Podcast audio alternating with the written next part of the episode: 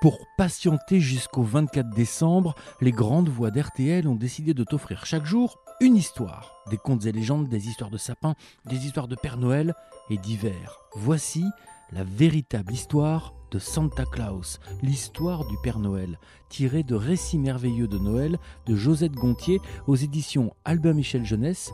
L'histoire est lue par Laurent Deutsch, que tu peux retrouver sur RTL. Il est celui qui, mieux que personne, sait raconter la grande histoire.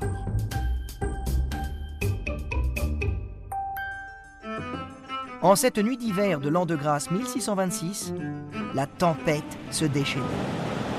La claque puissante du vent soulevait des gerbes d'eau et le navire luttait contre les flots en furie.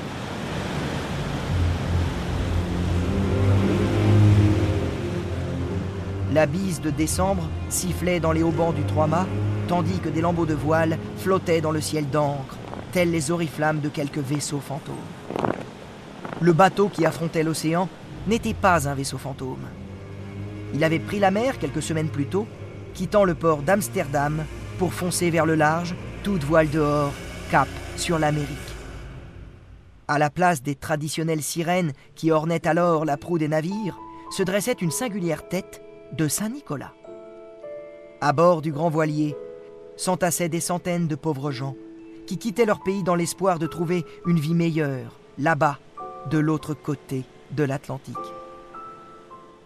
Ne dit-on pas que Saint-Nicolas, Sinterklaas en néerlandais, protège les marins? Pendant combien de jours et combien de nuits le bateau lutta-t-il ainsi, à la merci d'une vague plus forte qui l'emporterait dans l'abîme? Nul ne saurait le dire.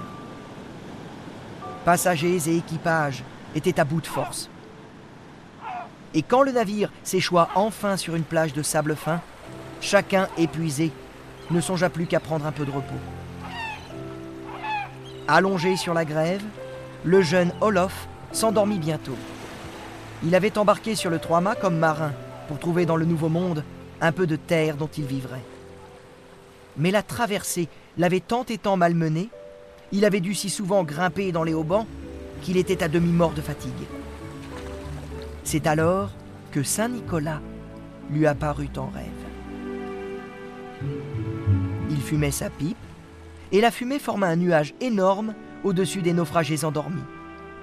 Je souhaite que les émigrants bâtissent une ville à l'endroit indiqué par ce nuage de fumée, confia-t-il à Olof. À cet instant, le nuage surmontait une île. Si les naufragés fondent une ville sur ce rivage, poursuivit Sinterklaas, je viendrai chaque année, le jour de ma fête, afin de distribuer des cadeaux aux enfants. Le marin se réveilla et confia son étrange rêve à ses compagnons. Peu de temps après, une ville s'éleva sur ce rivage d'Amérique du Nord, selon le vœu de Sinterklaas.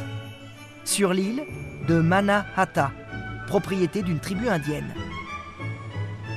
Elle prit le nom de Nouvelle-Amsterdam, en hommage aux colons néerlandais qui l'avaient bâtie. Cette ville a grandi. Aujourd'hui, elle a pris le nom de New York.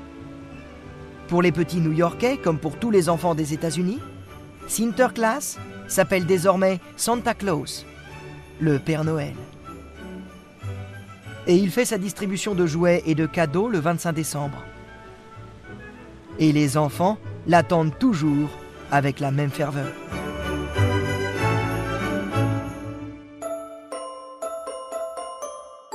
Ainsi se termine la véritable histoire de Santa Claus, l'histoire du Père Noël, tirée de Récits merveilleux de Noël de Josette Gontier aux éditions Albin Michel Jeunesse.